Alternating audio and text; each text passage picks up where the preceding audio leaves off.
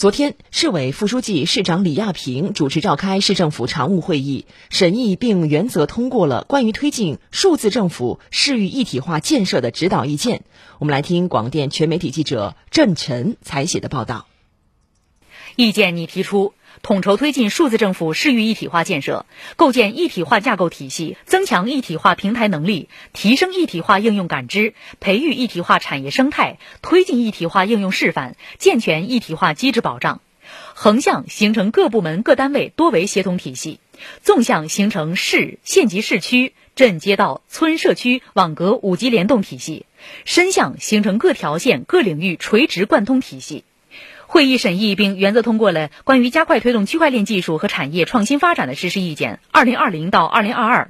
意见拟提出，到二零二二年，引进培育两到三家国内领先且具有核心技术的区块链龙头企业，建成八到十个区块链公共服务平台，打造一到两个省级以上区块链产业园区，两到三个市级区块链产业特色园区，力争实现全市区块链核心产业营业收入超十亿元，服务各领域企业规模超一千亿元。建设成为全国有影响力的区块链示范应用的先行区、产业发展的新高地、技术创新的领跑者、标准体系的策源地和体制机制的试验田。